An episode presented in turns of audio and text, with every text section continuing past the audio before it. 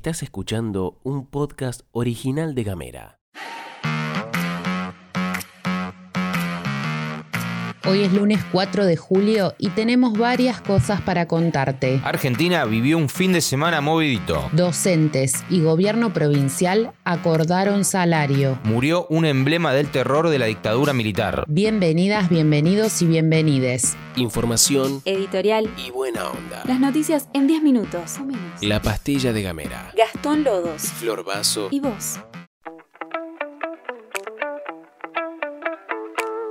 Si hay algo que no sabe la Argentina es de tener un fin de tranquilo. El sábado, mientras la vicepresidenta daba su discurso en la provincia de Buenos Aires, el ministro de Economía, Martín Guzmán, publicó en sus redes sociales la renuncia. Según trascendió, Guzmán habría hablado con el presidente el jueves pasado, cuando le pidió cambios tanto en el Banco Central como en la Secretaría de Energía, donde tiene disputa desde hace tiempo. Pero Alberto le dijo que eso no iba a ser posible. El mismo sábado, el ahora ex ministro habría llamado al presidente para decirle que definitivamente se iría del gobierno. Dicen los trascendidos que la publicación al mismo tiempo del discurso de CFK fue toda de Guzmán. Al otro día, domingo, empezó el cónclave del Frente de Todes para discutir una posible reestructuración del gobierno. Es decir, lo que se supo es que no solo se habló de un nombre, sino de una reformulación de fuerzas, algo que quizás llegue un año tarde y que aún no sabemos si será, pero sí que se discutió. En esa línea quedó fuertemente consolidada la figura de Sergio Massa, que venía esquivando hachazos e intentando sintetizar las discusiones entre los sectores del frente de diálogo fluido con Cristina Fernández. Durante todo el domingo entraron y salieron personas de la residencia presidencial, hasta que cerca de las 20 pasó algo que desde hacía más de tres meses no sucedía, a excepción de un ratito en el aniversario de IPF. El presidente y la vice volvieron a tener una conversación, cuyo puente fue Estela de Carlotto. Cerca de las 10 de la noche se supo la noticia de que Silvina Batakis será la nueva ministra de Economía de la Argentina. Batakis se desempeñó en ese cargo en la provincia de Buenos Aires durante el mandato de Daniel Scioli como gobernador. Batakis es de Río Grande, pero parece que se fue de pibita y hasta ahora venía laburando en el Ministerio del Interior como secretaria de provincias. Ojo ahí con la incidencia de las y los gobernadores. Es la segunda mujer en la historia en ocupar el Ministerio de Economía Nacional y en este momento tiene tremendo fierro caliente en las manos. Al día de hoy, casi todas las variables macroeconómicas muestran una recuperación. Te lo contamos acá todos los días. Pero los precios van por ascensor y los salarios por escalera. Después de haber sido bailado en las elecciones del 2021, el gobierno nacional ensayó algunos cambios con el objetivo de, entre comillas, ampliar el caudal político y relanzarse, pero se quedó cortísimo. Ahora resta ver si este es el principio de una serie de cambios de verdad o vuelve a ser un mal manejo de las expectativas. Le damos continuidad a la discusión salarial docente en la provincia porque después de haber llevado adelante un congreso de delegadas y delegados, el SUTEF aprobó la propuesta que hizo el gobierno provincial. De esta manera, con el 85% de aceptación, el salario docente tendrá un aumento del 71,8% acumulado al mes de agosto, llevando el sueldo con antigüedad mínima a 95.009 pesos con 95 centavos. Si a esto se le suma el material didáctico, que son alrededor de 5 mil pesos mensuales o proporcional por hora cátedra, el ingreso mensual de un docente que recién empieza en agosto va a ser de 100 mil 9 pesos con 95. Sobre el resto de los puntos que suele preocupar al SUTEF, hablamos de obra social, altas automáticas y el proyecto de ley de jubilaciones, de eso no hubo noticia.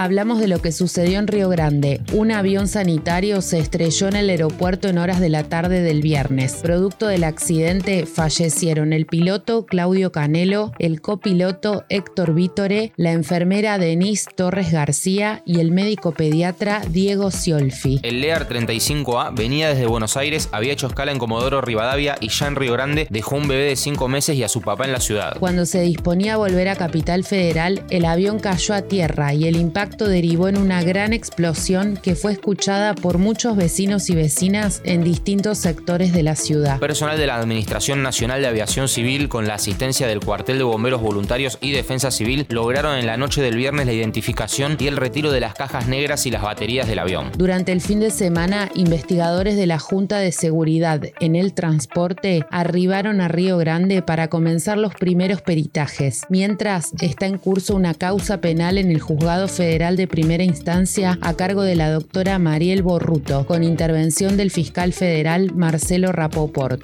Otra de las noticias que se conoció este fin de semana fue el fallecimiento del genocida Miguel Osvaldo Checolás, uno de los más crueles torturadores de la última dictadura cívico-militar en la Argentina. Murió a los 93 años cumpliendo sus siete condenas a perpetua en una cárcel común, repudiado incluso por su familia, pero en silencio. Mariana Dopaso, en una entrevista de Canal Encuentro, se autodefinió como ex hija del represor Checolás. La potencia política de las ex hijas y ex hijos, dijo Dopaso, tiene esta característica, es el repudio más íntimo. Entre 1976 y 1979, Echecolás estuvo al frente de la Dirección General de Investigaciones de la Policía bonaerense. Bajo su órbita funcionaron no menos de 20 centros clandestinos de detención y otras tantas maternidades clandestinas. Fue también uno de los responsables de la segunda desaparición de Jorge Julio López ocurrida en democracia en el año 2006.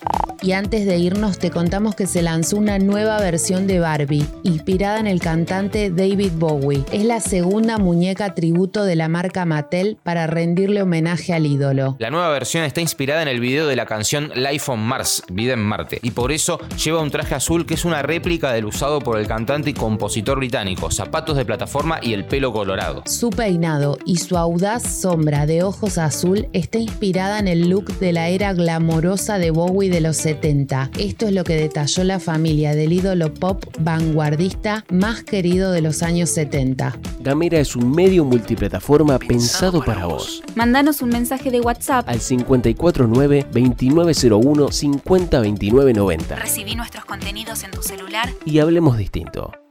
Te deseamos que tengas un excelente inicio de semana. Dale que es lunes, dale que hay que meterle pila. Queremos saludar a Majo, que se sumó como nueva oyente al WhatsApp. Se suscribió al WhatsApp 2901 502990. La semana pasada habíamos iniciado una campaña que dijimos vamos a pegar un nuevo o una nueva oyente por día en WhatsApp. Bueno, se sumó Majo, así que queremos agradecer y darle la bienvenida a la comunidad. Podés compartir este audio, podés compartir el contacto de Gamera para que quien sea que vos quieras pueda escuchar directamente desde su celular esta pastilla. Muchas gracias por hacernos el aguante y nos reencontramos mañana. Que tengas un excelente inicio de semana. Esto es todo, amigues.